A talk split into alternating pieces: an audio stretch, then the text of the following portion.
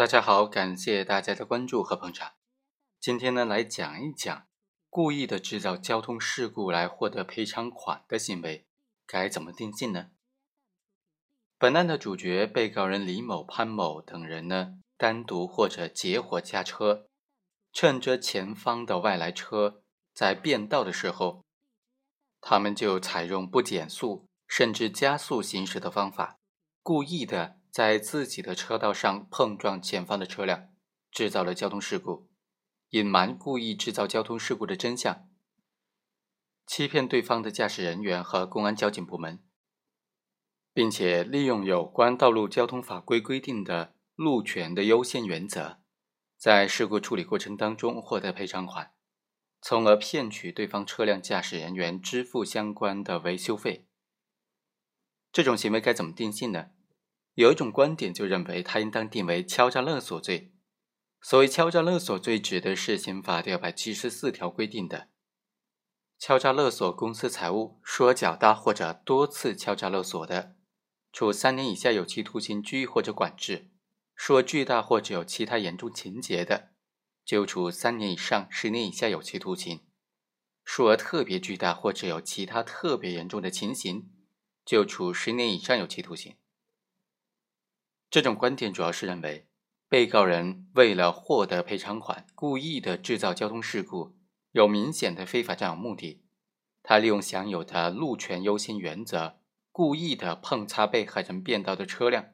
造成了是被害人过错所导致的这个假象，并以此为要挟，迫使被害人无奈的交出了赔偿款。所以呢，被告人他就是以非法占有为目的，采用要挟的方法。迫使被害人交付钱款，所以应当认定为敲诈勒索罪。这种观点究竟正不正确呢？我们认为，既然刑法第二百七十四条规定了这个敲诈勒索罪，指的是以非法占有为目的，对被害人实施威胁或者要挟的方法，强行的索要数额较大的公司财物的行为，通过威胁或者要挟的方法，造成公司财物的所有人或者持有人心理上的恐惧。精神上的强制，从而迫使他交付财物，这是敲诈勒索罪的基本行为特征，也是把握和认定敲诈勒索罪非常重要的关键。应当说啊，威胁或者要挟的内容是相当广泛的，既包括伤害人身、损毁财产，也包括揭发隐私缺陷等等。凡是可以给他人造成心理上、精神上强制的这种因素啊，都可能视为威胁、要挟的内容。在本案当中，被告人有没有实施威胁或者要挟的行为呢？本案当中的这种受害人，他有没有因为受到威胁或者要挟而被迫交出钱款呢？首先，被害人对于交通事故是被告人故意所为这件事情本身是不知道的，因此也就不存在威胁或者要挟被害人的前提了。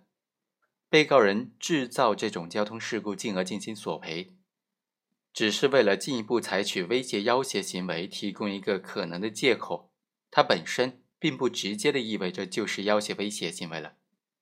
事实上，被害人对于交通事故是被告人刻意所为这一件事情一直都是蒙在鼓里的，被告人根本就无需采取一种进一步的威胁要挟行为，而且客观上也没有实施任何的威胁要挟行为。另外啊。像这种被害人呢，他也不是属于出于精神上的强制被迫交出钱款的情况。案件的事实非常明显，被害人就是基于对交通事故原因的误解，错误的认为被告人车辆是自己违反交通规则的过失造成的。也就是说，在被害人看来，自己的行为是有过错的，所以赔偿被告人车辆的损失费也是理所应当的。被害人对于交警部门的调解决定不持有异议，这也是说明了这一点。所以，像这种故意制造交通事故获得赔偿的行为是不能够认定为敲诈勒索罪的。好，那这种行为该怎么定性呢？我们下期再来继续的简单分析一下。